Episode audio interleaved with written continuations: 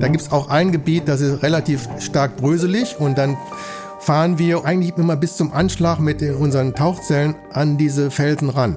Und dann nehme ich praktisch so, eine, so einen Referenzpunkt und kann mich dann festklammern und dann kann ich das Boot sehr gut drehen, um auch in die Höhle ganz komplett auszuleuchten.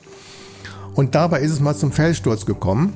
Und da hatten wir mal, äh, hat es mal ganz kräftig gerumpelt und dann sind uns da Felsen vorne auf das Tauchboot geknallt. Und das Boot, dadurch, dass das hier 45 Grad runterging unter uns, ist dann den Hang runtergehoppelt.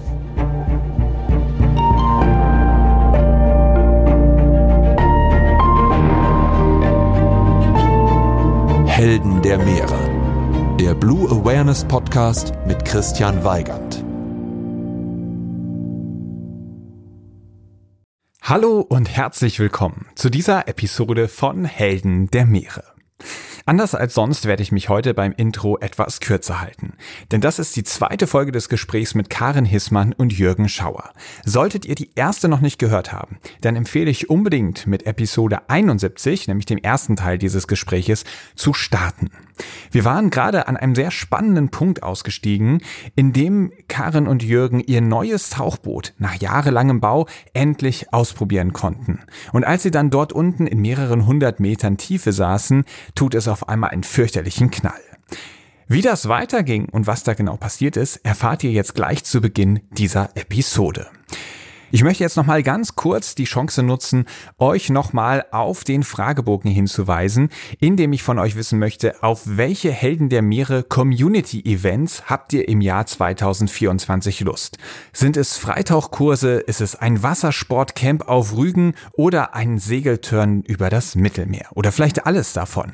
Damit ich diese Sachen besser planen kann und weiß, worauf ihr Lust habt und wenn ja, wie viele Leute in etwa dabei wären, bin ich total dankbar, wenn ihr ganz ganz kurz an dem Fragebogen teilnehmt, den ihr in den Show Notes findet. So, Jetzt springen wir aber zu Karin und Jürgen ins Tauchboot, die zum allerersten Mal mit ihrer Jago in die Tiefe abtauchen.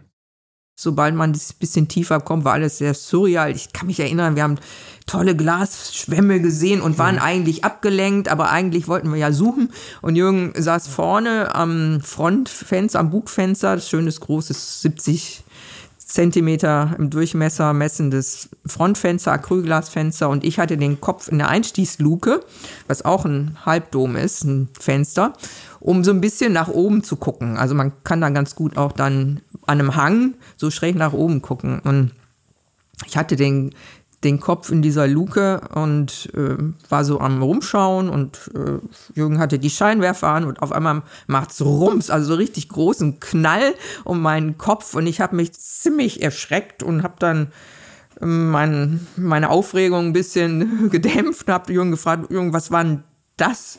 Und Jürgen hat mir dann eine sehr nüchterne technische Erklärung gegeben, die die Aufregung sofort dämpfte. Das, da hat sich das Fenster sozusagen auf den den Flansch gesetzt. Und es ist dann hinterher auch noch ein paar Mal passiert. Also eine Gefahr war damit nicht verbunden.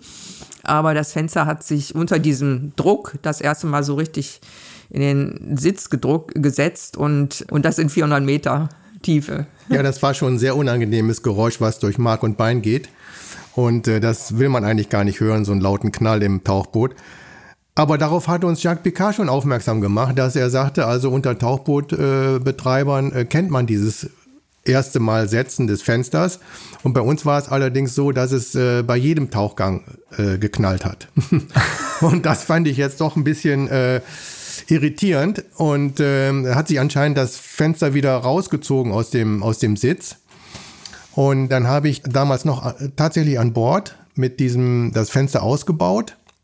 Und dann habe ich eine so, so eine Gleitfolie drunter gelegt. Und zwar einfach nur aus Polyethylen, so eine dünne das war von einem Müllbeutel ausgeschnittener Ring und den habe ich dann unter die Dichtfläche des Fensters gelegt und dann wieder verschraubt. Und dann konnte das Fenster besser gleiten, ähnlich wie Wirbelsäule, mhm. Knorpel und so weiter. Und dann war auch dieser Knall weg. Und ich habe das mal ausgemessen im Bo Boot, das waren praktisch zwei Millimeter, die das Fenster gewandert ist, unter Druck, unter Maximaldruck. Ah, also, also immer. Dann kam das Fenster praktisch zwei Millimeter auf jeder Seite, also insgesamt auf dem Durchmesser gesehen vier Millimeter nach innen. Und dann hat sich das wieder äh, rausgedehnt. Und diese Rutschung, das ist ähnlich wie ein Erdbeben ja auch, ne? wo, wo sich die Spannung so, so schnell, äh, so groß, groß wird, bis es dann schlagartig dann sich entlastet. Und das ist bei uns mit diesem Knall passiert. Das fand ich äh, nicht so gut, deswegen habe ich mir das über dieses, diese Rutschtechnik da einfallen lassen und das ist sogar GL zertifiziert worden. Das ich Der Müllbeutel. Mit dem Müllbeuteltrick, ja. Das habe ich beim GL vorgetragen und die fanden das okay. Zertifiziert als der Müllbeuteltrick, das gefällt mir gut. ja, was ich mich natürlich frage, ich bin ja relativ lang, 1,96 Meter, mhm. würde ich in so ein Tauchboot überhaupt reinpassen?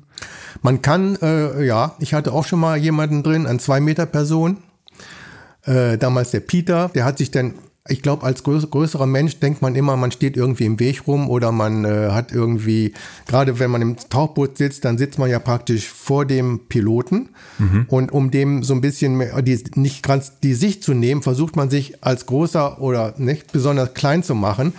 Und Peter hat sich damals so richtig eingekrempelt. Und wir saßen dann da, ja, wie lange? Drei, zwei, drei Stunden. Und das ging. Er konnte sich also dann äh, da einkrempeln, aber er hatte das Problem, sich wieder aus, zu strecken. Der konnte sich dann irgendwann, dauerte das ewig, bis er wieder seine Beine gerade kriegte. Das war wahrscheinlich nicht besonders gesund, so lange so gekrümmt da zu sitzen. Und ich weiß noch, unser Betriebsarzt hat mich mal gefragt, ob mein Arbeitsplatz ergonomisch eingerichtet ist. Damit meinte er wahrscheinlich meinen Computerarbeitsplatz. Und ich habe ihm auch nicht erzählt, dass wir in so einem engen Tauchboot sitzen und habe ich gesagt, ja. Aber man kann, das, der, der, das Tauchboot ist ja äh, anders als viele andere, vor allem auch tiefer gehenden Tauchboote, keine Kugel. Der Druckkörper ist keine Kugel, sondern der setzt sich zusammen aus einem Zylinder, einem zylindrischen Teil, an den zwei Halbschalen angeschweißt sind. Und in der einen Halbschale ist das Bugfenster dann eingelassen. Und durch diese Form ist man in der Lage, wenn man drin sitzt, nebeneinander, also Jürgen und ich konnten durchaus auch nebeneinander sitzen. Normale Position ist der Pilot sitzt ein bisschen höher hinter dem hm. Passagier vorne oder dem Be Begleiter und der dann so vorne schräg aus dem Fenster guckt. Und man kann sich sozusagen nebeneinander auch drin ausstrecken. Man kann auch Plätze tauschen, was nötig ist, wenn der Pilot den Greifarm bedient oder die Kameras neu einstellen muss oder wie auch immer. Also es ist nicht so, dass das wahnsinnig beengt ist. Und man sagt ja grundsätzlich, dass wenn ich in einem Raum sitze und ich kann noch hier so den, den Ellbogen mhm. so ausbreiten und das kann man dicke im, im Jago, im Tauchboot, dann fühlt man sich wohl. Und ja, dass dieses Zusammenfalten für die etwas äh, größeren Menschen, so wie du, das ist natürlich auf die Dauer vielleicht ein bisschen unbequem. Aber man ist während der Tauchgänge ja sowas von fixiert auf das, was sich vor dem Fenster abspielt. Man vergisst irgendwie den Körper. Ja? Genau. Also es ist, es, man vergisst den Hunger, dass vielleicht die Füße kalt werden oder irgendwas zwickt, Beine einschlafen. Und die Zeit rennt unglaublich schnell, viel zu schnell, und dann rufen die einen schon von der Oberfläche wieder hoch.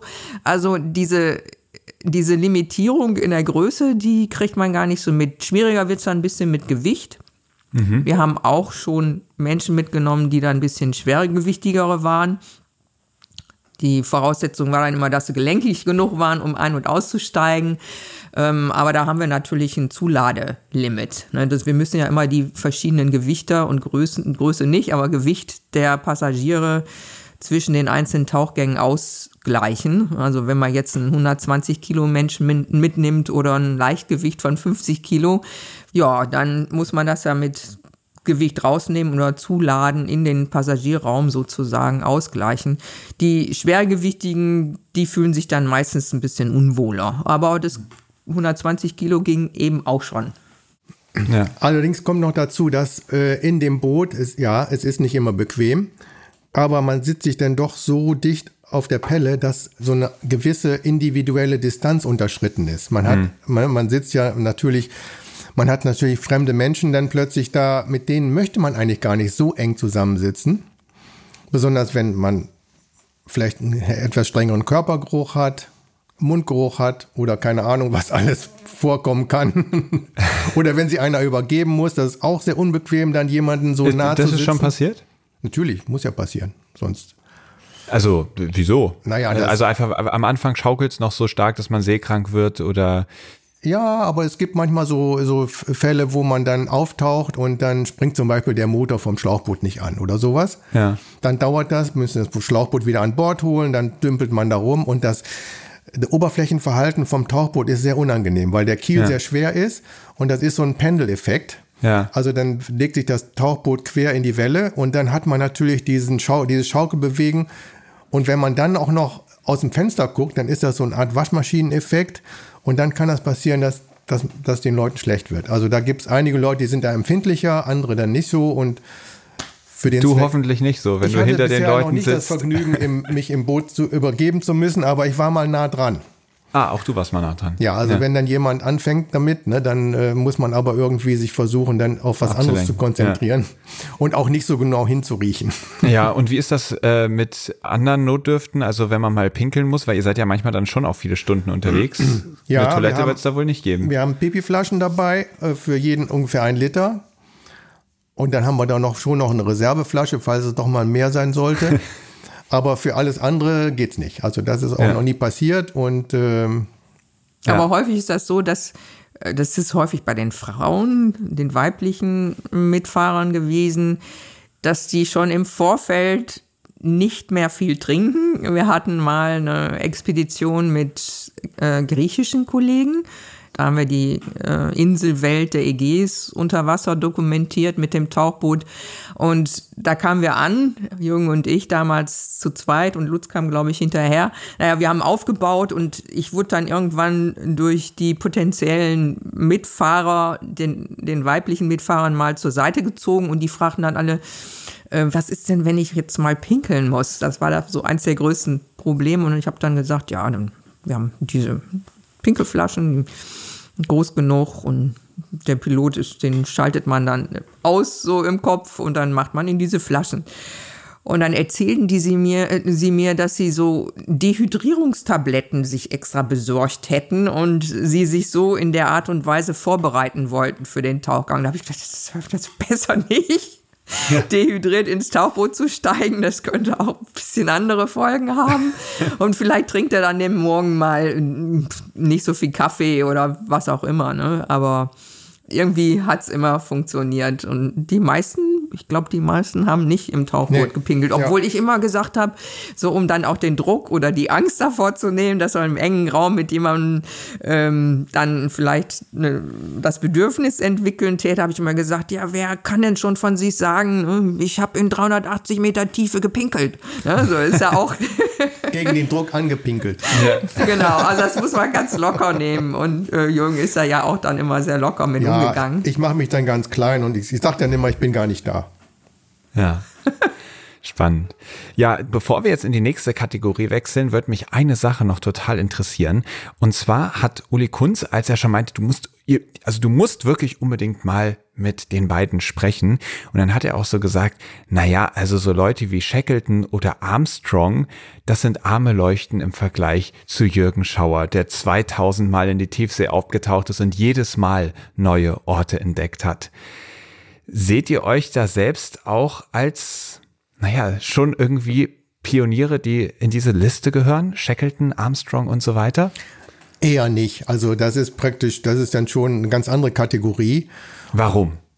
Naja, die sind damals unter ganz anderen Bedingungen aufge aufgebrochen und ähm, heute ist ja die Technik eigentlich alles so weit voraus äh, voran, dass man sich dann, dass man einfach nicht mehr nicht mehr mit Holzschiffen losfährt oder so. Äh, Naja, Armstrong ist auch nicht mit dem Holzschiff zum Mond geflogen.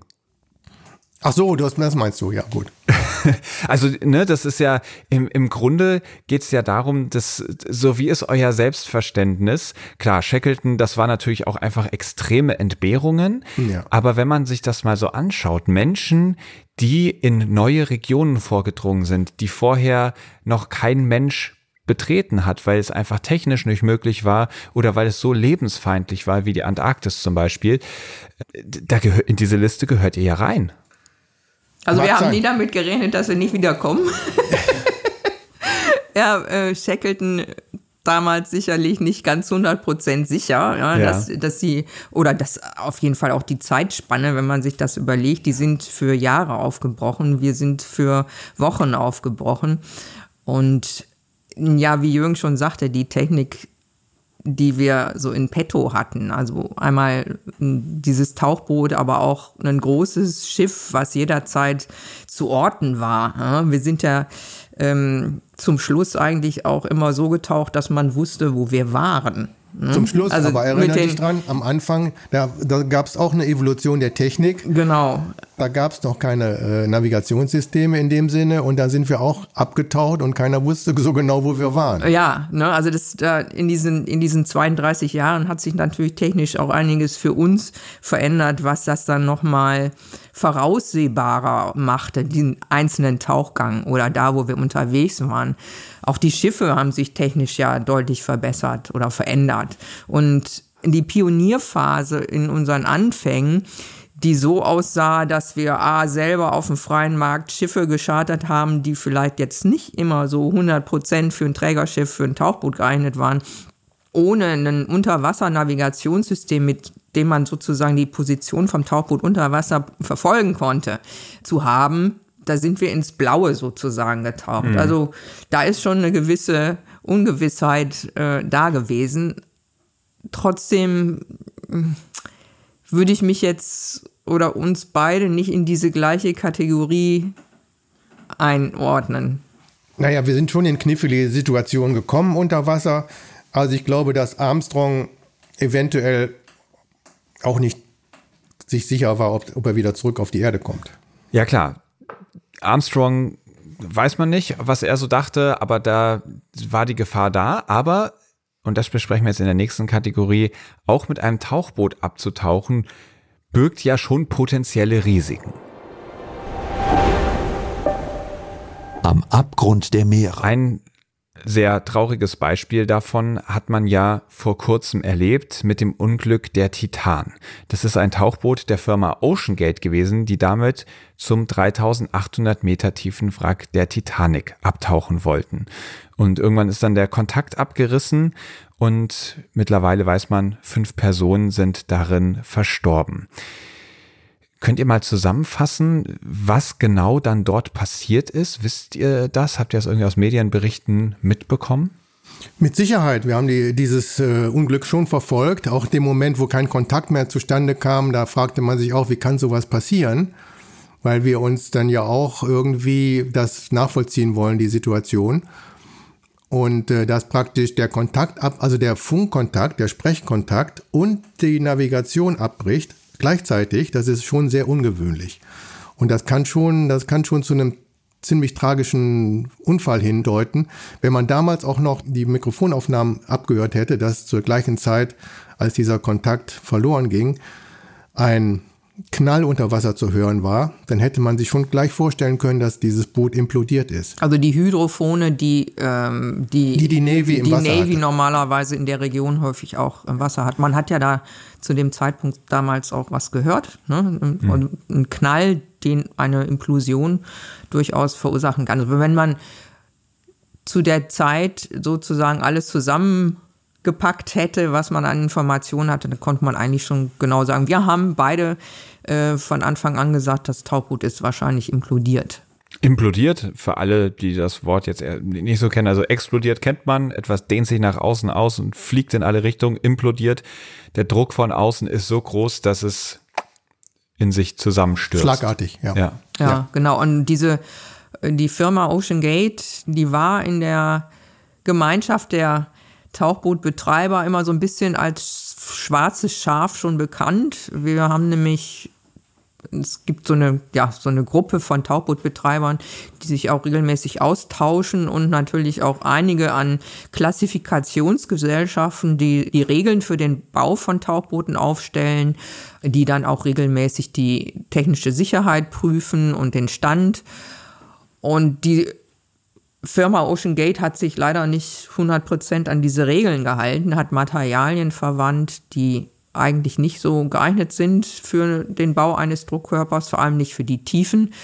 Und von daher war von Anfang an immer so eine sehr große Skepsis. Also wir haben als Tauchbootbetreibergemeinschaft immer so ein bisschen im Hintergrund gehabt, hm, wenn mit denen was passiert, das ist sehr, sehr tragisch, ist zum größten Teil leider selbst verschuldet und wirft ein nicht gutes Licht auf alle Tauchbootbetreiber, weil leider ist das so beim Menschen, der projiziert das ja dann gern auf die Sicherheit auch anderer Fahrzeuge, mhm. die da unterwegs sind in diesen Tiefen. Und deswegen war das für uns, also als das die ersten Nachrichten darüber kamen, war natürlich erst ein Schock da. Aber wir haben uns auch geärgert, dass es passiert ist. Ja. Es hätte verhindert werden können oder hätte gar nicht erst stattfinden Hättet sollen. Ihr, äh, hat, fandet ihr das so bedenklich, dass ihr niemals mit diesem Boot abgetaucht wärt? Hm. Auf jeden Fall. Wir hatten nämlich schon in den 90er Jahren, da wollten wir, damals wollten wir ja auch ein neues Boot bauen, mal eine Kugel und da hatten wir auch angedacht, den Druckkörper aus Kohlefaser herzustellen. Weil Kohlefaser ist äh, insofern schon ein sehr stabiles Material und sehr leicht, weil man ja praktisch mit der, mit der Zunahme des Wasserdruckes auch die Wandstärke des Tauchbootes erhöhen muss. Und bei Stahl oder Metallen ist das, dann wird das Ding natürlich unheimlich schwer und ist sehr schwer zu handeln. Und bei Kohlefasern wäre das schon ein sehr tolles Material. Die Idee war gar nicht so schlecht, aber dann wurden wir eines Besseren belehrt und sind mit der Idee an, der, an den germanischen Leut, die ja praktisch der, der TÜV für solche Unterwasserfahrzeuge ist. Und die sagten, Leute, macht euch da nichts vor. Mit diesem Material äh, können wir das Boot nicht abnehmen, weil das ist nicht zu berechnen. Dieses, das ist praktisch ein Kohlefaserfaden, der ist gewickelt, äh, eingebettet in, in einen Kleber und äh, es kommt auf die Art und Weise der Wicklung an, wie dicht die Faden äh, Dinge aneinander sitzen, wie viel Lunker da drin sind, also Lufteinschlüsse und so weiter. Und das lässt sich alles nicht rekonstruieren, wie dieses Material äh, hergestellt worden ist. Und wir können das nicht berechnen. Wir können das nicht äh, äh zuverlässig berechnen und deswegen wird das nicht zugelassen. Ja, und die Fasern, die brechen sozusagen im Laufe der Zeit immer wieder bei Belastung, fangen die an, die einzelnen Fasern tatsächlich dem Druck nachzugeben und zu brechen. Das sind so Mikrorisse, die dann sozusagen entstehen. Ja, und also sowas das heißt, will man es natürlich. verschleißt auf Dauer. Genau. Also auch die Titan ist ja schon zur Titanic abgetaucht. Genau. Und nicht im ersten Tauchgang, sondern fragt man sich ja auch, wie kann es denn sein, wenn es bisher gut gegangen ist, dass es genau dann schief geht? Ja, aber hier sind, ist dieser Kohlefaden, der ist zwar unheimlich stabil im, in, in, im Zug. Also man hat äh, heutzutage ja auch bei der Feuerwehr gibt es äh, Druckflaschen, die sind äh, aus Kohlefasermaterial und zwar da ist der, der Faden auf Zug belastet und da ist er unheimlich stabil. Aber hier, da sind Scherkräfte am Werk und das kann dieser Faden überhaupt nicht ab, dieses Material. Und das wurde ja auch äh, gesagt, dass die ersten Tauchgänge, äh, dass da Knackgeräusche äh, gehört worden sind beim Abtauchen von dieser Titan. Das ging dann so ähnlich wie das ist jedes Mal reißt da ein Faden oder wird der abgeschert das Material ist dann geschwächt und dann irgendwann nach so und so viel Tauchgängen versagt das Material. Kann man irgendwie sich vorstellen, wie die Insassen das erlebt haben? Weil das ist natürlich so ein schrecklicher Gedanke, den man hat irgendwie da in der Tiefsee. Auf einmal äh, implodiert das Boot, da passiert irgendwas. Und man fragt sich natürlich, wie haben sie diesen Moment erlebt? Also bei der Tiefe ist, es sind ja ungefähr 3000 Meter, vielleicht sogar tiefer gewesen. Man hat das ja dann hinterher auch dort die Trümmerteile gefunden. Da ist der Druck so riesig, so gigantisch, wenn man sich vorstellt, was das für eine Wassersäule ist, die dann auf diesem schon geschwächten Druckkörper lastet. Das sind Millisekunden, in dem das implodiert. Also im Prinzip alles ins Zentrum zusammenfliegt. Und da bleibt nicht viel übrig von den Lebewesen oder den Menschen, die in dem Druckkörper dann gesessen haben. Die also werden das vielleicht, vielleicht wird es vorher noch ein bisschen geknackt haben. Ja, ja glaube ich nicht. Es geht schlagartig. Ich, ich kenne eine Aufnahme, eine Highspeed-Aufnahme von einem Tauchbootmodell, was absichtlich implodiert worden ist, von einem Modell. Das wurden mit 1000 Bilder pro Sekunde gefilmt und der eigentliche Implodiervorgang war nur auf zwei Bildern zu erkennen. Das heißt also in 2000 Sekunde ist das Ding platt, also praktisch implodiert. Und die menschliche Reaktionsfähigkeit ist 200 Sekunde. Also die haben davon überhaupt nichts mitgekriegt. Okay. Das geht so schlagartig, dass man, dass das menschliche Gehirn das gar nicht mehr erfasst. Also man kann sich das vielleicht, um den Schrecken aus diesem Szenario zu nehmen, so vorstellen, die sind in Vorfreude äh, abgetaucht, dass das Wrack der Titanic zu sehen und zu dokumentieren, zu besuchen. Und bevor sie es mitkriegen konnten, genau. war das Leben vorbei. Ja, ne, vielleicht ja. haben sie, also das wünsche ich vielleicht den, den fünf noch, ne? Oder das wünsche ich denen noch, dass sie das Wrack vielleicht sogar noch gesehen haben und dann ist nee. es passiert. Aber die, die waren sind, ja noch im Freiwasser. Ja, wahrscheinlich waren sie ja. noch im Freiwasser. Die waren 800 Meter über dem Meeresboden und da ist das Ding mhm. implodiert. Ja, gut, aber dann voller Vorfreude. Ja, es ist natürlich wirklich, wirklich tragisch und äh, schrecklich, aber ähm, ja, vielen Dank, dass ihr da geholfen habt, diese Situation mal so ein bisschen einzuordnen, vor allem mit der Expertise, die ihr gesammelt habt. Ihr habt ja am Anfang schon erklärt, wie die Jago genau aussieht. Könnt ihr mal vorstellen, welche Sicherheitsmaßnahmen ihr eigentlich habt, wenn irgendwas mal schieflaufen sollte? Also grundsätzlich ist erstmal die, die Sicherheitsvorschriften sind ja vorgegeben vom germanischen Lloyd. Der heißt heute nicht mehr so, der heißt DNV, ne? Genau. Das ist der TÜV für solche Fahrzeuge und die schreiben vor, dass ein sogenannten Dead, ein sogenannten Deadman-System installieren muss. Das heißt, alle zehn Minuten geht ein Signal an, ähnlich wie bei der Bundesbahn auch. Ich glaube, die Intervallzeit ist noch kürzer. Äh, bei uns ist es 10 Minuten, da ertönt ein Signal und dieses Signal muss innerhalb von 30 Sekunden quittiert werden. Falls das nicht passiert, löst sich eine 60 Kilo schwere Ballastplatte vom Kiel des Bootes und das Boot taucht automatisch nach, an die Oberfläche. Weil es eben deutlich leichter wird, ruckartig. Ja. Mhm. Äh, genau. Weil falls irgendwas nicht stimmt mit der, mit der, mit der Sauerstoffversorgung oder das. Oder du bei durch den Geruch eines kotzenden Passagiers in Ohnmacht gefallen bist oder sowas, dann, dann würde das auf jeden Fall spätestens dann nach, auslösen, ja, ja. Ja, auslösen, okay. Und dann hat man praktisch das Tauchboot an der Oberfläche und kann die Passagiere dann auch retten da drin. Ja, ja. Oder es brennt mal an Bord. Das ist natürlich auch eine Sache, die, äh, da muss man auch mal, da, als wir das Boot bauten, wurde unheimlich viel Zeit verwendet, Probleme, die auftreten hätten können, durchzudiskutieren oder auch die ganzen gefährlichen Situationen nochmal äh, an, an, durch, zu durchleuchten. Und da haben wir ziemlich viel mit diskutiert, auch mit dem germanischen Lloyd damals. Aber die grundsätzlichen Sicherheitsvorschriften sind eingehalten. Wir haben äh, Kälteschutz an Bord, falls man da drin mal übernachten muss, Anzüge. Wir haben äh, genügend Trinkwasser für äh, 96 Stunden, also ähm, vier Tage Überlebenszeit. Dann äh, diese äh, Filter für den CO2-Absorber, die sind natürlich auch wichtig, dass die Luft reingehalten wird im Boot. Und natürlich den Sauerstoffvorrat, der ist eigentlich für sieben Tage ausgelegt beim Jago.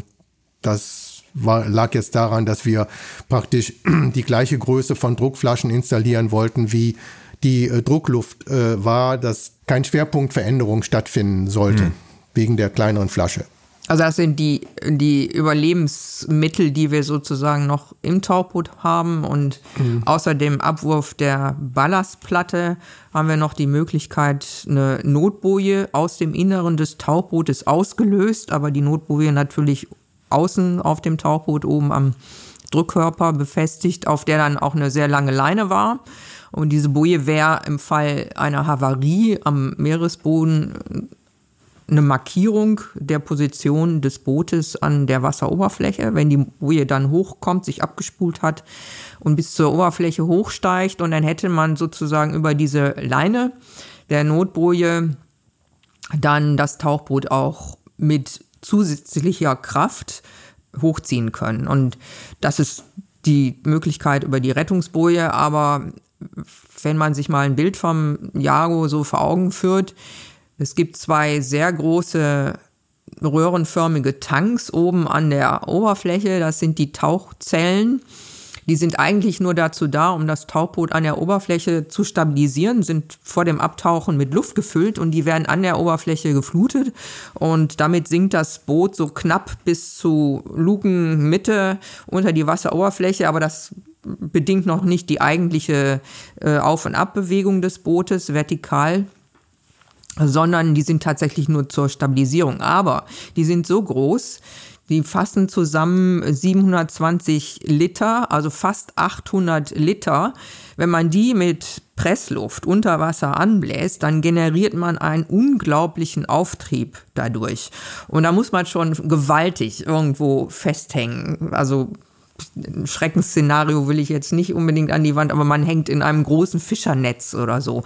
Das sind so Strukturen, die man unter Wasser als Tauchbootoperierer oder Betreiber äh, wirklich meiden muss die kämen dann eventuell auch dann als Ganzes mit hoch. Also diese, mhm. diese Generation von einem so gewaltigen Auftrieb ist nochmal eine Sicherheitskomponente, ein Sicherheitsfaktor, der einen da ja auch. Genau, eigentlich sind die Tauchzellen zu groß, mhm. überdimensioniert, aber ich finde, das war immer ein guter, gutes Ass im Ärmel zu haben, um praktisch auch auf Maximaltauchtiefe ein zusammen mit der Regelzelle wäre das praktisch 800 Kilo Auftrieb gewesen und das gibt einem schon ein sehr gutes Gefühl. Mhm, das ist aber nur bei Tauchgängen, die nicht allzu tief gehen, wirklich eine Option, oder? Weil je tiefer man kommt, desto höher wird der Druck und irgendwann ja. Äh, reicht es ja gar nicht mehr aus, äh, da was reinpustet. Könnt ihr das nochmal erklären? Also ich, ich habe es verstanden, ich merke gerade, mir fällt schwer, es gut zu erklären, aber das wäre ja zum Beispiel für die Titan überhaupt kein sinnvolles Mittel gewesen. Nein, also die Titan in der Tiefe kann man nicht mehr mit Luft arbeiten. Da geht, geht natürlich gar nichts mehr. Man hat jetzt hier Standarddrucke von 200 oder 300 Bar Flaschen. Das ist schon für uns ist das schon relativ viel. Da sind schon einige Kubikmeter drin in so einer Flasche. Aber wenn man sich vorstellt, dass der Umgebungsdruck, da wo die Titanic liegt, schon 380 Bar sind, was will man denn dann noch an, an Das heißt, genau, das heißt, wenn man eine Taucherflasche komplett vollpresst mit Luft. Mit 300 Bar. Und genau, und man macht die hier auf, dann, dann fliegt die einem ja weg. Ja. So.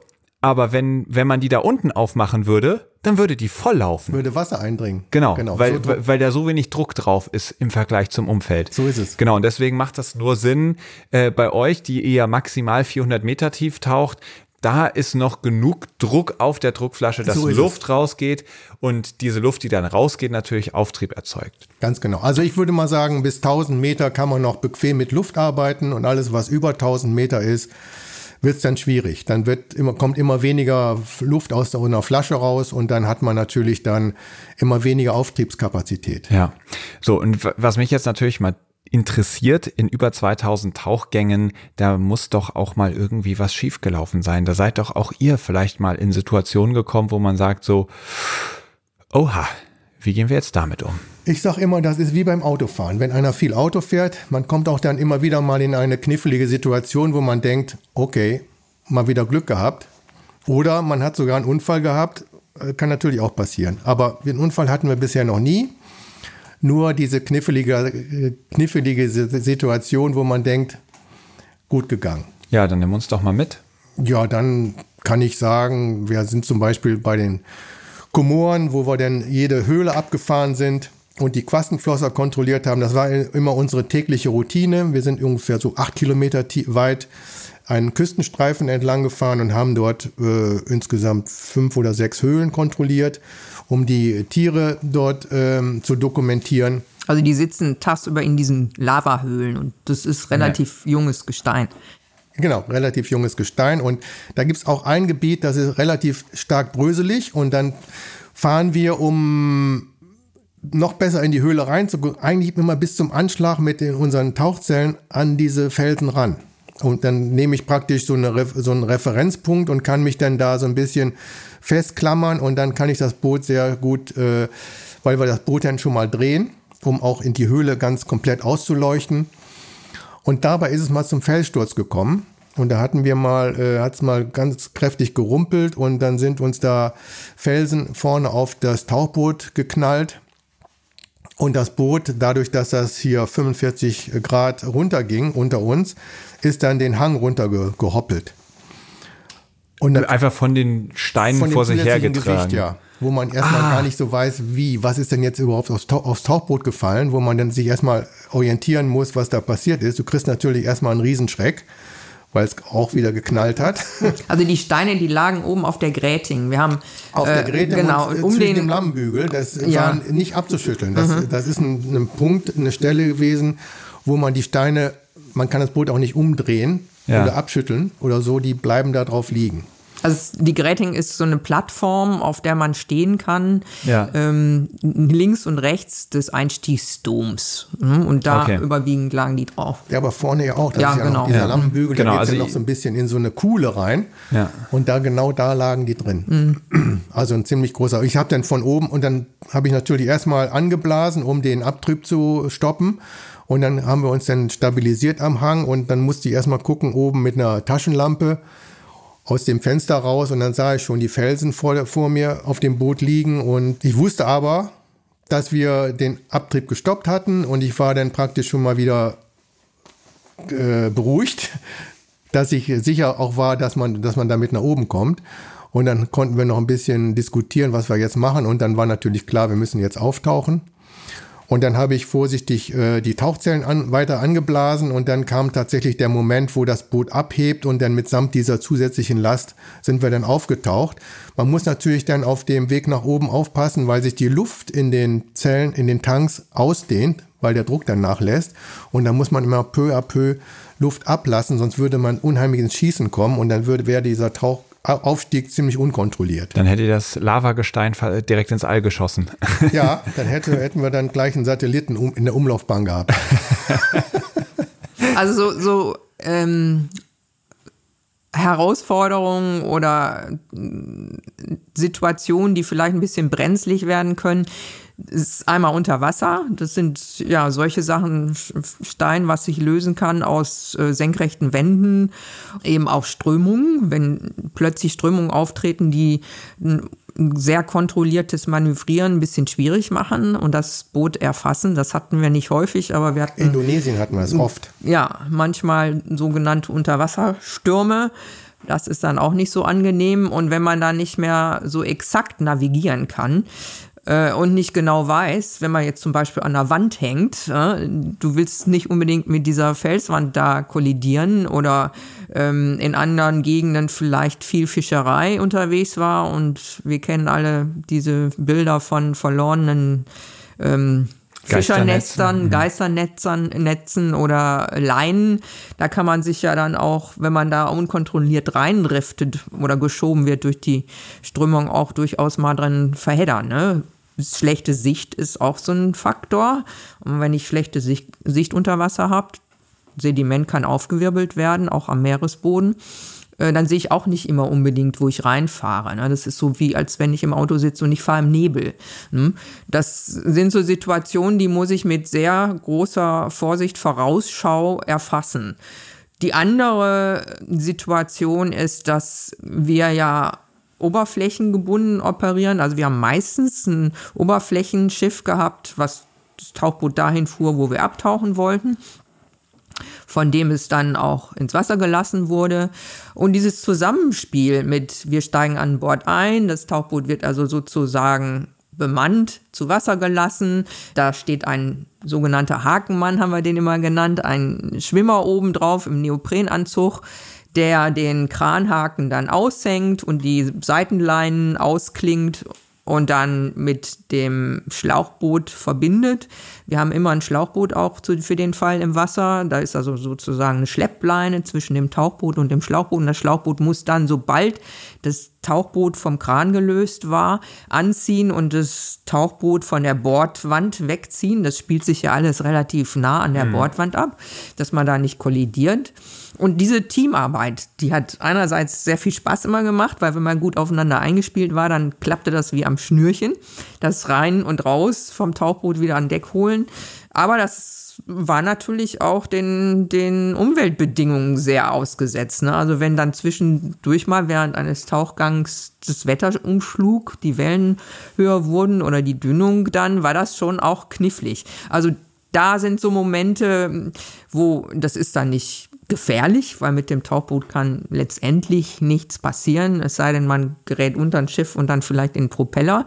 Aber mh, da kriegt man dann eine Beule oder so, ne? Aber das ist, das sind trotzdem so Situationen, oh, da ist man angespannt und es ist nicht, nicht so toll. Das muss man jetzt nicht unbedingt haben. ne? Also das sind die, diese kniffligen Situationen an der Wasseroberfläche. Und wenn man jetzt sich so umhört in dieser Tauchbootbetreibergemeinschaft, die meisten Unfälle passieren tatsächlich an der Oberfläche. Mhm. Also Unfall, was, wie definiert man Unfall? Zwischenfälle, die ja. vielleicht zu einer Beschädigung führen. Ja. Und ihr habt vorhin äh, auch diese Geisternetze und Fischerleinen angeschwommen. Da seid ihr da mal welchen unangenehm begegnet? Ja, das, da gab es natürlich auch äh, Gebiete, zum Beispiel im Mittelmeer, sehr viel Fischereiaktivitäten vor diesen Küstenstädten und so weiter, auch ziemlich lange äh, Fischereiaktivität. Und da hatten wir praktisch in 100 Meter Tiefe so ein, äh, ein Abbruchkante. Und da sind wir mal an dieser Abbruchkante entlang geschwommen und dann haben wir fast, also jede Minute ungefähr Tauchfahrt, immer wieder Leinen entdeckt, die so nach unten hingen. Und diese Leinen, die dann praktisch an der Wand runterhängen, die hängen dann da wie Lianen und die hängen dann teilweise auch im Freiwasser äh, rum. Und wir sind dann auch einmal im, das war Menorca oder Mallorca? Wo sind wir da getaucht? Das war Cap de Creus, ne? Ach, Cap de, nee. Wo man in der Leine hing. Naja, jedenfalls unterhalb einer steilen Wand. Das war 380 Meter Tiefe und dann sind wir an, an dieser Wand unten am Boden, am, am Fuß dieser Wand entlang getaucht. Und das ist da, wo diese Leinen dann irgendwie, ja, ich bin vorher auch schon mal in, in, diese Leine geraten, das, was oberhalb des Fensters äh, auftaucht, was man so gar nicht so sieht beim Fahren, das bleibt dann plötzlich oben irgendwo in der Struktur hängen. Und dann merkst du, du kannst jetzt hier nicht mehr weiterfahren, du wirst durch irgendwas abgebremst und lässt man sich einfach wieder nach hinten fallen oder gibt rückwärts und dann äh, ist man wieder frei. Normalerweise ist das Boot so gebaut, dass sich nirgendwo eine Leine einfädeln kann. Da haben wir dann schon drauf geachtet dass das sehr abweisend alles gebaut worden ist. Bis auf einmal, da sind wir tatsächlich in so eine Leine geraten und die hat sich zwischen ein, äh, einen Spalt gesetzt, einen ganz engen Spalt zwischen dem Hydrophon und dem und der Auflage vom, vom Dom. Das ist so ein Gummipuffer gewesen. Und ich konnte es erst gar nicht glauben. Ich habe erst gedacht, äh, was ist das denn? Und bin durch Rückwärtsfahren nicht mehr davon freigekommen und sah dann oben, da, wir hängen irgendwo fest. Und äh, natürlich sagt man erstmal noch nichts und man versucht erstmal mit eigener Kraft da irgendwo rauszukommen. Also der Oberfläche sagt man in dem Fall erstmal nichts. Oberfläche. Die Oberfläche ist dann also, sozusagen. Also Karin dachte noch, alles ist in Ordnung. Ja, ja aber bis, Karin also, hat es gemerkt, weil der Punkt, an dem wir, äh, unser Navigationspunkt, der wurde immer irgendwie schwarzer und größer und so, weil ich immer wieder versucht habe, vorwärts, rückwärts, links, rechts, hoch, runter zu fahren und habe versucht, so irgendwie freizukommen. Also diese, diese Punkte, damit meint der Jürgen die Unterwasserposition des Tauchbootes, ja. die ich auf einem Monitor vor mir habe. Ne? Dieses äh, Navigations- und Positionierungssystem sagt mir ja immer genau, ja. wo das Tauchboot unter Wasser ist. Und normalerweise ist das so, wir, wir kommunizieren zwar nicht viel, ne, weil das ist ja auch immer ein bisschen störend, ist auch nicht der Sinn der Sache, man taucht ab, um über das Unterwassertelefon ständig äh, zu reden. Aber wenn man irgendwo anhält für längere Zeit, um eine Probe zu nehmen oder etwas sehr detailliert zu dokumentieren, dann haben wir das immer vorher kommuniziert. Ne? So, wir mhm. stoppen hier auf, bleiben hier eine Weile. Dann wusste ich Bescheid, okay, ne, die Position verändert sich für eine Weile nicht. Aber wenn man jetzt irgendwo festhängt in so einer Nylonleine, Fischerleine, die werden da als Longlines benutzt und gehen da eben auch mal gern verloren dann ist das auffällig, wenn ich vorher keine Info bekommen habe. Und ich habe mir das dann angesehen. Ich dachte dann schon so, hm, da ist was nicht in Ordnung. Ähm, und dann hat irgendwann Jürgen in sehr ruhiger Stimme übers Unterwassertelefon durchgegeben, wir haben hier gerade ein kleineres Problem oder nee, ich glaube, ich habe sogar angefragt. Ich habe gerufen, Jago, Jago, ja, ja. alles in Ordnung. Das ist dann meistens so eine kleine Anfrage. Vorahnung. und Jürgen hat dann so in seiner ruhigen Art gesagt, ja, wir haben hier gerade ein Problem, wir haben hier gerade so eine Leine. Dann konnte ich mir das dann schon vorstellen, weil die Leinen hatte ich vorher selber auch schon gesehen. Allerdings muss ich dazu sagen, das war für mich eigentlich eine Situation, die ich mir eigentlich immer mal wieder gewünscht habe. Weil diese, diese Diskussion über in Leinen festhängen bleiben, und habe ich mir immer gedacht, ja, dann blase ich doch meine, meine großes Volumen an Auftriebskörpern an, die Tauchzellen. Und damit kann ich fast 800 Kilo äh, Auftrieb erzeugen. Und damit, dann muss doch jede Leine rausreißen. Das ist doch alles gar kein Problem. Und naja, dann, bei so einer langen Leine, wo, was weiß ich, wie viele Kilometer ja. Fische dranhängen, da sind ja 800 Kilo eigentlich fast nix. Eben. Also man weiß ja in dem Moment nicht, wie lang die Leine ja, ist ja. Ne? und wie, wie alt die okay, Leine also, ist. Also, also, also erstmal hast du dich gefreut, ich kann es jetzt aufblasen, dann fliegt dir alles in Fetzen. Und nee, nee, das habe ich mir erstmal noch erspart. Also ich habe dann nochmal gecheckt. Ich sah praktisch, äh, die Leine ging rechts von mir war die Wand. Wir guckten irgendwie in eine Richtung, rechts von mir ging die Leine hoch und links von mir hing eine Boje im Freiwasser. Das konnte ich sehen. Die Boje war bewachsen mit irgendwelchen Polypengeschichten. Aber von da aus musste die ja alleine dann auch noch wahrscheinlich zu einem Grundgewicht gegangen sein oder so. Keine Ahnung. Jedenfalls machte die Leine immer vor meinen Augen so ein V. Das war so ein, so ein, so ein V-Form, wenn ich mich ab, hat, ab, ab, absinken lassen. Dann habe ich die Leine so nach unten gezogen. Und dann äh, bildete sich da ein V. Aber dann kam ich irgendwann drauf, jetzt muss ich reagieren und jetzt kann ich endlich mal probieren, ob es geht. Das kann man nämlich nicht trainieren, sowas. Man kann das nicht trainieren. Und äh, da, also da bist du wirklich dann komplett ruhig und hast dich eher innerlich so ein bisschen gefreut und gedacht, ach, ja, schön. Ich hatte auch einen sehr ruhigen Passagier an Bord. Das war ein, auch ein Taucher, der, wir haben dann praktisch das Problem gemeinsam diskutiert und ich habe ihm genau erklärt, was ich jetzt mache oder was ich da oben gesehen habe und wir hängen in einer Leine und der hat auch völlig die Ruhe bewahrt und ist auch nicht irgendwie ausgeflippt oder in Panik geraten. Und dann haben wir, habe ich die, die Tauchzellen angeblasen, einfach mal ein paar Sekunden so. Und das ist natürlich mit diesem Hochdruck äh, schon eine gewaltige Menge. Ich kann natürlich nicht sagen, wie viel Luft da jetzt reingegangen sind. Und dann sieht man auf dem tiefen Messer, ja, wir steigen, wir steigen, wir steigen, wir steigen, wir steigen, wir steigen.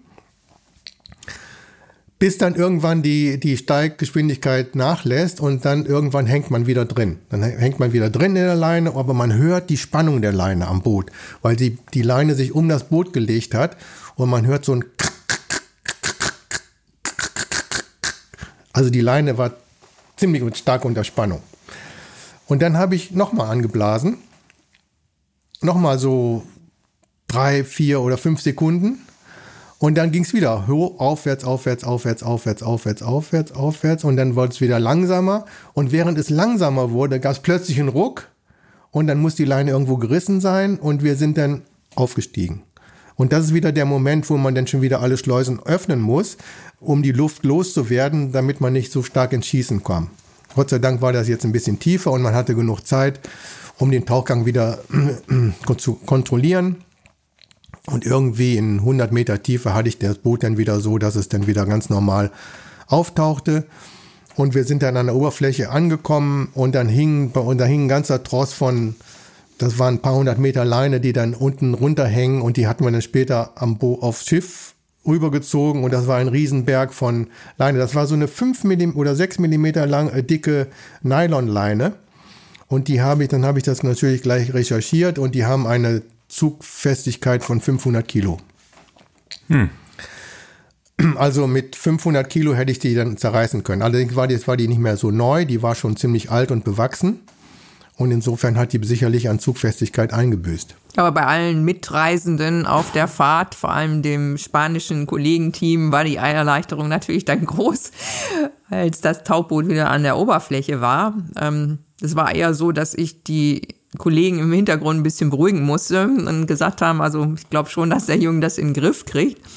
Ähm, und auf dem Unterwassernavigationssystem sieht man dann ja irgendwann, der Punkt wird nicht immer dicker auf der einen Stelle, ja, sondern die Strömung beim Auftauchen sieht man das häufig auf dem System dass das eben nicht senkrecht nach oben geht, sondern durch die Strömung in der Wassersäule sich ein bisschen verdriftet. Weil während mhm. Jürgen mit dem, Wasser, mit dem Luftablassen beschäftigt war, hat er natürlich keine Zeit gehabt, das nach oben durchzugeben. Aber wichtig für dieses Ablassen der Luft war natürlich dann auch geregelt an die Oberfläche zu kommen, weil wenn man da irgendwo auftaucht und das Mutterschiff ja. ist vielleicht gerade äh, zu nah dran oder so, will man ja dann auch nicht. Ne? Also das, stimmt, das ja. lief alles ganz prima und die Leine wurde dann begutachtet und die Boje, die damit hochkam, das war ein Fundstück. Da waren riesig große Steinkorallen, Becherkorallen, das sind so Solitärkorallen, die in der Tiefe wachsen, äh, drauf und ich weiß, dass die als Probe abgemacht worden sind von dieser Boje. Anhand dieser Korallen kann man dann auch das Alter bestimmen. Äh, das Ergebnis haben wir dann nicht mehr mitgeteilt bekommen, aber die waren wirklich becherförmig. Also die waren riesig. Die muss da schon sehr, sehr lange gehangen war, haben. Und dieses, dieser Anblick dieser Boje mit diesen wunderschönen Korallen, da siehst du, wie wir beide eigentlich ticken. der, der Schreck, der war da sofort vergessen und wir ja. waren so fasziniert von diesen, diesen Korallen, die da mit drauf kamen. Ich weiß noch, der, der Toni wollte doch die Leine durchschneiden, als wir auftauchten mhm. und dann wieder versenken.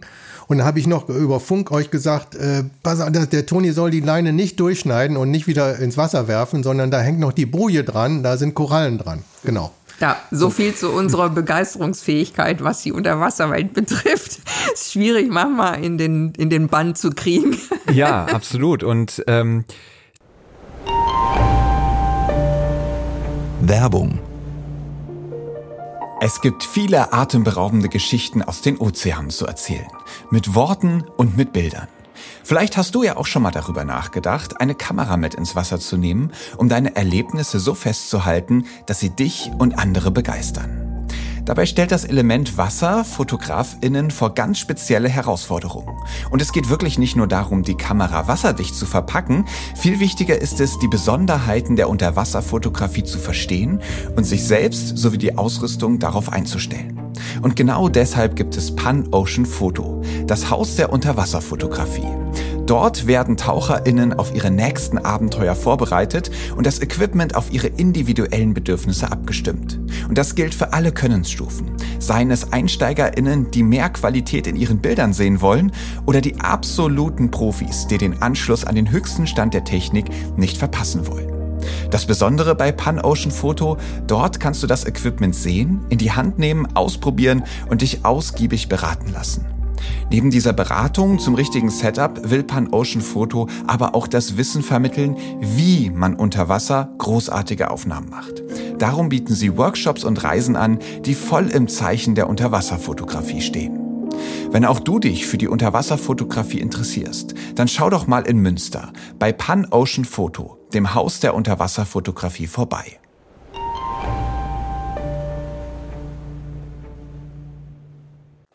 Das ist natürlich auch ein ganz, ganz äh, entscheidender Punkt. Ihr seid so begeistert, es ist schwierig in den Bann zu kriegen und trotzdem steht die Jago jetzt nicht mehr einsatzbereit auf dem Rumpf eines Schiffes und wartet auf die nächste Tauchfahrt, sondern auf dem Weg hierher sind wir gerade noch mal am Geomar vorbeigefahren und äh, Jürgen sagte, guck da drin, da steht sie und im Foyer, es wird gerade noch neu gebaut, dieses Gebäude und man sah einfach nur einen großen verhangenen Klotz dort stehen, unter dem sich die Jago befand was aber unmissverständlich deutlich macht, sie ist nicht mehr im Einsatz. Ja, das und vielleicht könnt ihr mal erzählen, wie, wie es zu dem Ende dieser Ära kam. Ja, nach 32 Jahren haben wir tatsächlich das Tauchboot eingestellt. Nach über 1400 Tauchgängen weltweit und mehr als 70 Expeditionen. Und das Ende haben wir uns vielleicht auch so, wie es dann passiert ist, Ende in Anführungsstrichen, die Außerdienststellung nicht ganz so vorgestellt. Wir haben, als wir ans Geomar kamen, wir haben in Bayern ja angefangen, in diesem Institut für Verhaltensphysiologie, dort, wo wir den Jaguar auch gebaut haben, sind dann in der Mitte von diesen 32 Jahren nochmal nach Kiel umgezogen, ans Geomar, Helmholtz Zentrum für Ozeanforschung in Kiel und haben weitere 16 Jahre lang ganz tolle Projekte und Ausfahrten mit dem Tauchboot dort gemacht. Und irgendwann war ja dann klar, wir werden alle nicht jünger, Jürgen wird irgendwann in Rente gehen und wir haben viele Jahre lang das, diese Expeditionen und äh, den Einsatz des Tauchbootes zu zweit gemacht und haben uns dann immer mal auch einen Mitarbeiter gewünscht und wir haben auch dann irgendwann einen gefunden und durften den auch einstellen. Die Mittel waren damals dazu da, an dem Institut am Geomar, wo wir dann waren, und haben den dann eingearbeitet über viele Jahre. Man kann sich sicherlich als Hörer vorstellen, das ist nicht ganz so einfach, die, die Technik und auch äh, den Einsatz dann zu erlernen und auch vor allem die vielen Tricks, die es so gibt in Situationen, die vielleicht nicht ganz so standardroutinemäßig sind unter Wasser und das passiert häufig. Also es ist ein langer Prozess, jemanden anzulernen und wir haben jemanden gefunden, der da hervorragend für geeignet war, auch technisch so ein Multitalent, so wie Jürgen.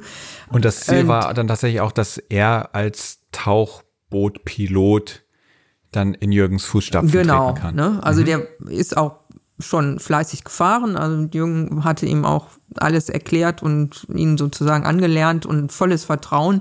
Wir waren ein wirklich tolles Team. Dann ein Dreierteam und waren auch in dem Prozess, weil Jürgens Verrentung, die kam ja dann irgendwann, stand vor der Tür. Und wir waren in dem Prozess, die zweite Piloten- und Technikerstelle wieder, wir hatten die ausgeschrieben zur Neubesetzung und hatten tolle Bewerber. Ja, und dann haben wir eine Expedition, eine technische Expedition auf die Liparischen Inseln gemacht, zusammen mit einem Kollegenteam, die ein autonomes Unterwasservehikel operierten. Und da war sozusagen der Nachfolger dabei und wir hatten, ich wurstelte mich damals durch diese ganzen Bewerbungen mit ähm, Jürgen und unserem Mitarbeiter und ja, und dann nach dieser Expedition hat uns dann der potenzielle Nachfolger gestanden, dass er sich der Verantwortung noch nicht so richtig gewachsen fühlt und sicherlich auch berechtigt. Er hat gemeint, dass er eigentlich findet, dass das Team mit drei Personen zu klein ist, diese Verantwortung auf zu wenig Schultern verteilt und es ist mindestens eigentlich vier Leute hätten sein müssen das sahen wir teilweise hm, vielleicht ein bisschen anders, weil wir Ihr haben das am Anfang zu ne, genau zu zweit gemacht, aber wir haben mit zunehmender Alter und Komplexität dieser Expedition natürlich auch gemerkt, was das für eine Verantwortung ist und was da alles mit dranhängt und haben es sehr genossen, in einem Dreierteam zu arbeiten. Und eine Teamerweiterung wäre natürlich nochmal ein Geschenk gewesen. Und das war leider in der Phase, wo äh, gerade auch bei uns an dem Geomar, an dem Forschungsinstitut, das Direktorium wechselte und der alte Direktor, der das sehr gefördert hat, dass wir dort waren mit dem Tauchboot, der hat dann erstmal gesagt, okay, alles stopp hier, die Bewerbungs, den Bewerbungsprozess stoppen wir erstmal und jetzt gucken wir, was meine Nachfolgerin, die war damals schon benannt, ähm, dazu sagt und wie wir hier weiter vorgehen.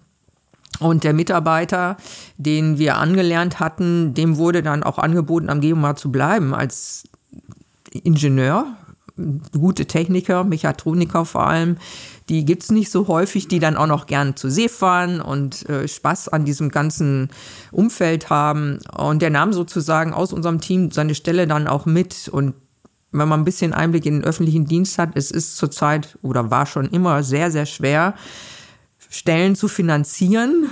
Und in dieser ganzen Konstellation, neues Direktorium, wir haben da einen sehr großen Neubau gerade zu finanzieren am Geomar. Ähm, wir beide über 60, ja, also sozusagen Jürgen schon eigentlich, der war schon im Rentenalter. Ähm, dann nochmal jemanden finden, der ähnlich talentiert, viele Fähigkeiten in sich vereint, der daran gefallen findet, viele Wochen im Jahr auch mal auf See zu sein, den anzulernen, nochmal über einen langen Prozess. Das war eine Vorstellung, die ja, vielleicht uns beiden auch ein bisschen Magenschmerzen bereitete, aber vor allem auch unserem Direktorium. Wir haben dann zusammengesessen als ganzes Team, also auch unser Dreierteam und der wissenschaftliche Leiter äh, des Technik- und Logistikzentrums und unsere Direktorin nach Lösungen gesucht. Und ja, also es aufgrund der finanziellen Situation und der personellen Situation haben wir dann letztendlich gemeinsam entschieden, uns bleibt nichts anderes übrig als dieses tolle, einzigartige Gerät, mit dem wir so viel erlebt haben, einzustellen. Also das Tauchboot ist letztendlich dann mit Jürgen und demnächst auch mit mir in Rente gegangen. Ähm, voll funktionstüchtig. Ja, voll funktionstüchtig. das war schmerzhaft. Eigentlich eher so schmerzhaft in dem Moment, wo unser wirklich netter Mitarbeiter uns mitteilt, ich schaffe das noch nicht, ich kann das noch nicht, das zu übernehmen, als Hauptverantwortlicher, als Chefpilot sozusagen.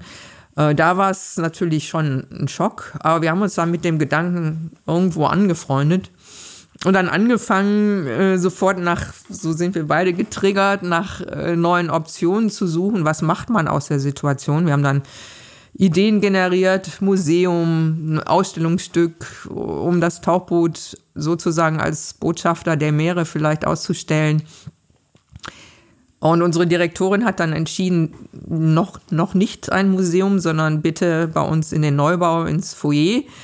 Und das haben wir dann letztendlich so akzeptiert und äh, umgesetzt, sodass das Tauchboot jetzt in den Geomar-Neubau aus, als Ausstellungsstück kommt, mit dem Hintergedanken, Kiel hofft, dass wir am Westufer, da wo der Standort des äh, Westcampus vom Geomar ist und was demnächst entmietet wird und die Kollegen ziehen dann alle in den Neubau, dass dort irgendwann ein Meeresvisualisierungszentrum entsteht. Für Kiel wäre das super schön, weil das fehlt eigentlich Lage am Meer oder am Kieler, mhm. an der Kieler Förde.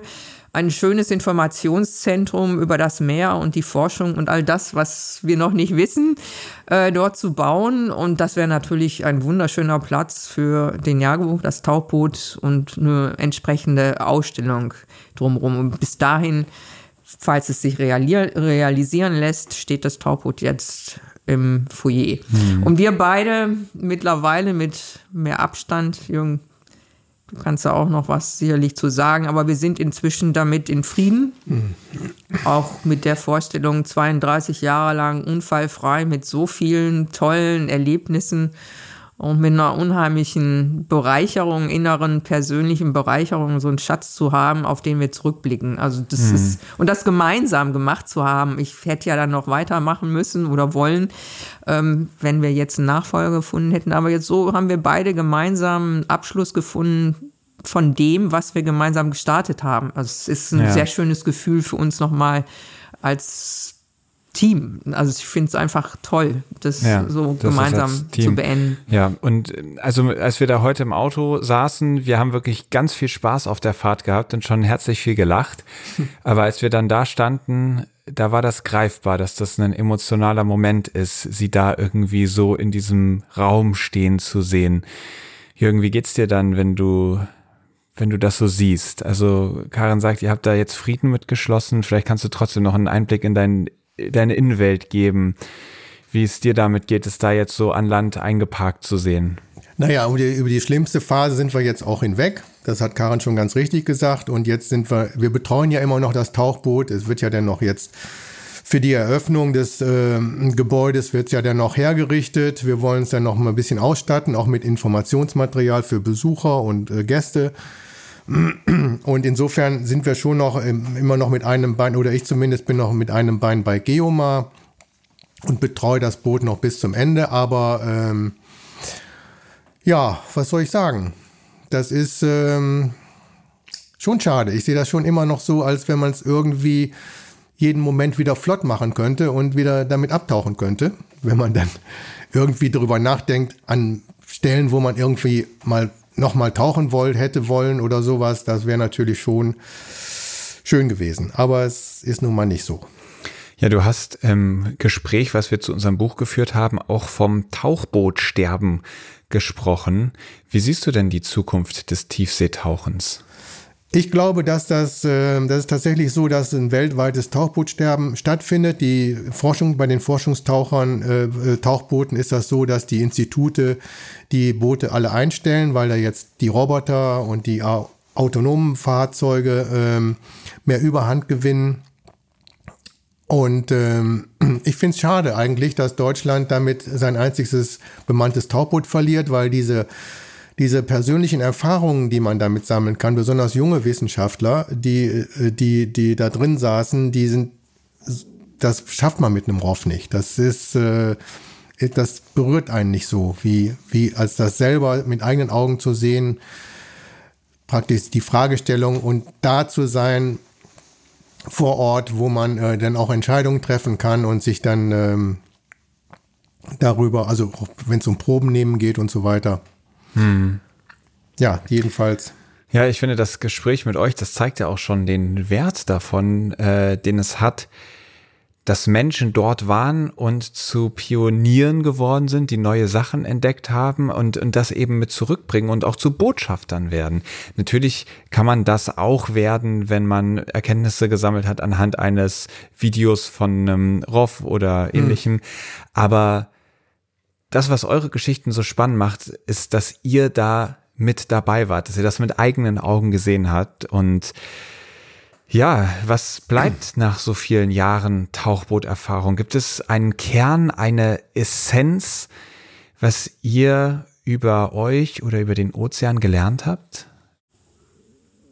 Also einmal das, das was um, uns umgibt, unsere Welt, unser Erleben in dieser Welt, dass das viel, viel komplexer ist, als wenn ich das so jetzt hier mit Blick auf ein Feld und den Garten ähm, erfasse. Ja, dass diese die Erde einfach nicht nur aus den Landmassen besteht, sondern zu über 70 Prozent ja mit Wasser bedeckt ist und dass das wahnsinnig gigantische Landschaften sind, die da unten zum Teil noch undokumentiert sind. Und diese Ehrfurcht vor diesem Planeten, nicht nur durch die wunderschönen Landschaften und Lebensräume an Land definiert werden, sondern auch durch die unter Wasser. Und vielen ist es vergönnt, da so einen Einblick zu bekommen, wie wir den bekommen haben.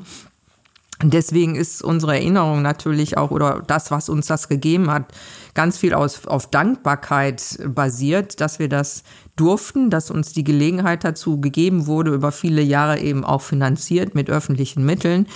Und eine, einfach eine Horizonterweiterung, eine Blickerweiterung auf die Komplexität unseres Lebensraumes. Unser Lebensraum ist eben nicht nur die Erde, auf der wir uns bewegen, sondern ganz stark abhängig von den Meeren und vom Wasser. und das vergisst man vielleicht weniger schnell, wenn man sich öfters mal ins Wasser begibt, egal ob das jetzt mit einem Tauchboot ist, so wie wir das so viele Jahre durften, oder vielleicht einfach mal mit einer Taucherbrille, schnorchelnderweise, diese Komplexität zu erfassen und auch zu ehren ja, und die Abhängigkeit davon, das bekommt man. Also diese Ehrfurcht vor dem Ozean, vor dem Wasser und vor dem Leben darin, was uns alle ernährt. Ja. Jürgen, hast du was hinzuzufügen? Ich finde das ziemlich schwierig zu beschreiben, diese ganze Masse an Erlebnissen, die wir so gesammelt hatten, das wiederzugeben an, an Gefühlen oder sowas. Das ist eigentlich eine Sache, die man für sich selbst irgendwie ver, verbucht und immer wieder gerne äh, zurückdenkt, aber äh, tatsächlich diese, dieses Gefühl zu beschreiben, fällt mir unheimlich schwierig. Mhm. Wie stillt ihr jetzt eure Neugierde? Ihr habt gesagt, das, was euch antreibt, ist kein Pioniergeist in dem Sinne, sondern es ist die Neugierde. Jetzt, wo ihr nicht mehr abtaucht, habt ihr neue Wege gefunden, eure Neugierde zu stillen? Das geht hier schon im Garten los, ne? wenn man dann irgendwie äh, ein Verhalten sieht, was man vorher noch nie gesehen hat oder hier nistende Vögel oder sowas. Das ist allein schon das ist faszinierend für uns und wir zeigen uns auch immer gegenseitig schon mal wieder, wenn da irgendwas blüht, was man noch nicht kennt oder sowas. Das gehört eigentlich auch dazu, dass man Dinge entdeckt, an denen man sich erfreuen kann. Also ich habe mir letztes Jahr ein Reisefahrrad gekauft, ein richtig schönes, solides Fahrrad und bin begeisterter Radfahrer und möchte jetzt die Zeit, die mir geschenkt wird, dadurch, dass ich auch eher in Rente gehe, nutzen, um auf zwei Rädern unterwegs zu sein und auch längere Touren zu fahren und mehr an Land wieder zu entdecken. Und richtig, so wie Jürgen ja sagt, wir haben beide sehr viel Spaß auch an dem Kleinen. Also das, die Entdeckung, Entdeckung kann man überall machen. Die müssen nicht unbedingt unter Wasser sein, sondern können auch an Land sein, was schwierig wird und ich habe mir vorgenommen, das vielleicht wieder ein bisschen öfters zu machen. Einfach mal, wie ich gerade eben schon sagte, mit einer Taucherbrille und mit dem Schnorcheln ins Wasser zu steigen und ähm, diese Sehnsucht nach dem, ich will das unter Wasser auch erleben und damit diese Komplexität wiederherstellen, das zu befriedigen. Aber ich denke, so Entdeckungen, Erlebnisse, die einen faszinieren, die einen bereichern, die kann man jeden Tag machen, wenn man sich nur aufrappelt. Sehr schön.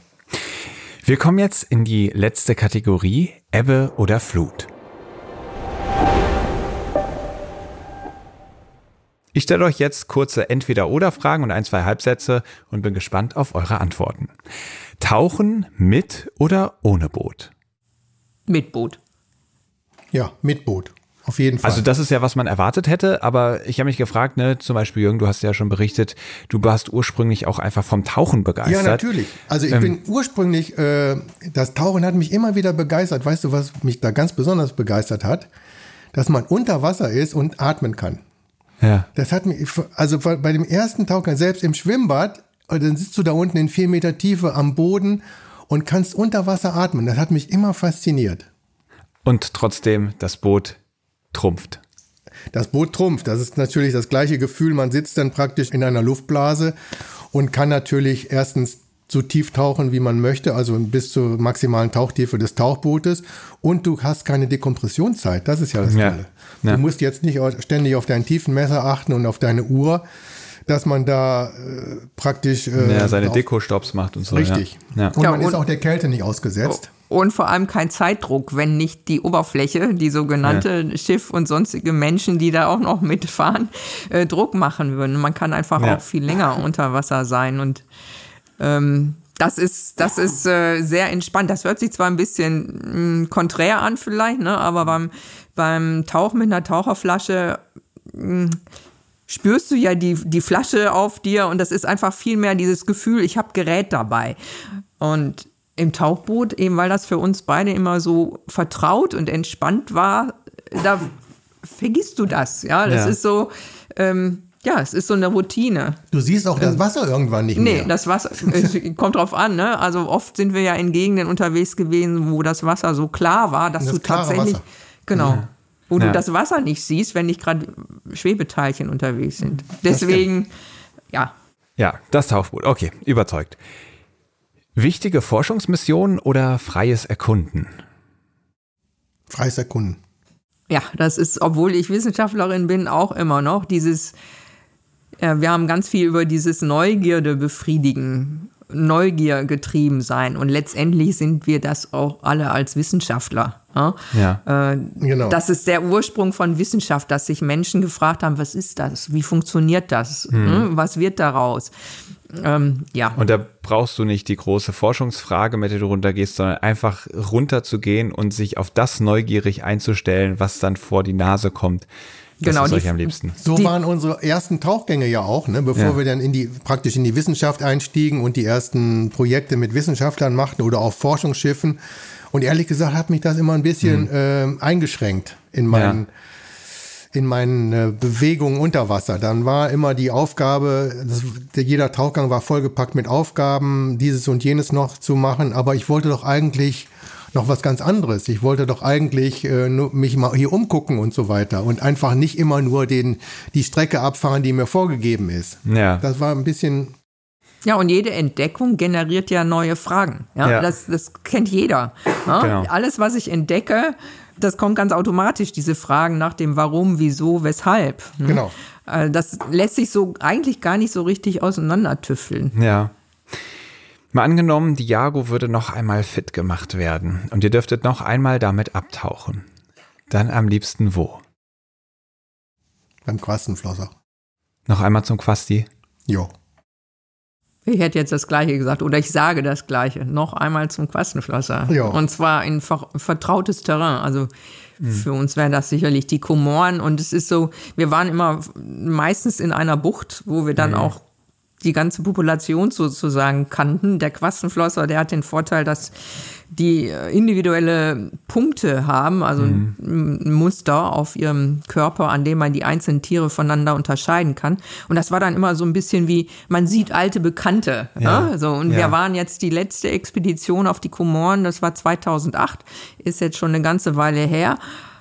Und hin und wieder nimmt man dann ein Bild in die Hand oder ein Buch oder so und dann denkt man oft so, ach, ob die noch da sitzen, ob das noch die gleichen Tiere sind, ob die immer noch in dieser gleichen Höhle, also ein bisschen so mhm. wie man besucht Freunde. Und das war so einfach vor Ort, weil äh, mhm. wir sind immer zu einer Jahreszeit dahin gefahren, wo die Wasserbedingungen oder die Seebedingungen ideal waren. Man konnte jeden Tag ins Wasser und hat die dann sozusagen ähm, in ihren Schlafzimmern mal besucht, mhm. weil die tagsüber in den Höhlen sich ausruhen und nachtaktiv sind. Und das, ja, das Genau. würden Und- wir gerne noch mal den alten Freunden guten Tag Und wir sagen. kennen ne? uns ja auch so gut aus da unten. Ja. Ne? Man hat dann praktisch seine Landmarken und weiß immer genau, wo wir sind, weil wir da schon so oft lang gefahren sind. Ja. Dann ist das praktisch auch die Landschaft so vertraut und Ja. man weiß immer genau, wo denn die nächste Höhle zu finden ist. Aber wenn man dann, also wenn man dann wieder so ein bisschen rausbeamt und über deine Frage nachdenkt, fallen einem natürlich zig Orte ein. Genau, wir sind aber ja der, nicht der, nur im das Meer kam ja unterwegs wie aus der Pistole geschossen, deswegen ich glaube, Ja. das, das war schon intuitiv die Genau. richtige Antwort für diesen Und einen wir würden auch Taucher. Hans Fricke mitnehmen. Ja, das wäre schön. Der größte Irrtum über Tauchgänge in die Tiefsee ist, Dass da unten kein Lebewesen ist. ja, Das hatte man ja mal geglaubt, bis dann Picard irgendwann mal den tiefsten Punkt erreicht hat und die haben dort unten einen kleinen Fisch gesehen und einen Krebs. Bis dahin wurde gesagt, in der Tiefsee kann gar nichts leben. ja, ja, ja, sehr spannend. Karin, wir haben ja euch beide jetzt gerade als sehr entspannte Leute. Also wenn Jürgen mal im Fischernetz hängen bleibt, dann freut er sich erstmal, dass er seine Tanks aufblasen kann und sowas. Was gibt es denn, womit man Jürgen so richtig auf die Palme bringen kann? Oh, das äh, kann ich relativ einfach beantworten. Also man stelle sich die Szenerie vor, das Tauchboot steht auf Deck des Mutterschiffes und wir haben den Tauchgang grob abgesteckt, wie er denn verlaufen soll und im letzten Moment kommt dann einer von den Fahrteilnehmern, ein anderer Wissenschaftler oder Student oder wie auch immer und sagt, boah Junge, kannst du vielleicht das und das noch ähm, mitbringen von dem Tauchgang? Ich bräuchte da noch eine Probe ist vielleicht vergessen worden, das vorher anzusprechen oder so. Und dafür ist aber dann das Gerät nicht am Tauchboot installiert. Ja? Und man muss dann ganz schnell irgendwas improvisieren oder vielleicht noch aus einer äh, Ausrüstungskiste herauszerren. Und es braucht doch dann einiges an ähm, Vorbereitungszeit und der Tauchgang verspätet sich und dann hört man dann meistens erstmal so ein so ein Grummel und ich kenne den Jürgen eigentlich nicht anders, als dass er immer alles möglich machte und versuchte sein Bestes. Aber es war immer so ein bisschen dann in diesen Situationen mit so ein bisschen Überredungskunst dann meinerseits ähm, noch verbunden. Oder eben auch so Situationen, Jürgen hat sich an irgendwas festgebissen unter Wasser und findet das ganz spannend und will eigentlich nicht auftauchen. Und ich habe dann den den undankbaren Job von der Oberfläche zu sagen, Jungen, wir haben jetzt hier schon Windstärke 6 und wir würden euch gerne sicher an Bord haben und ihr müsst dann doch jetzt langsam mal auftauchen. Dann hat er dann immer versucht, noch so ein paar Sekunden, Minuten rauszuquetschen aus dem Tauchgang, aber irgendwann musste man dann vehement sein. Also das Ja. hat ihn häufig auch auf die Palme gebracht. Aber la- letztendlich war dann, glaube ich, doch immer froh, auch wieder an Deck zu kommen, Aber ich oder? bin ja immer wieder aufgetaucht, sonst säße ich ja nicht hier. Richtig. Ja, Jürgen, jetzt für dich natürlich äh, die Gegenfrage. Karin, die immer, also die ich bisher nur gut gelaunt und vermittelnd kennengelernt habe.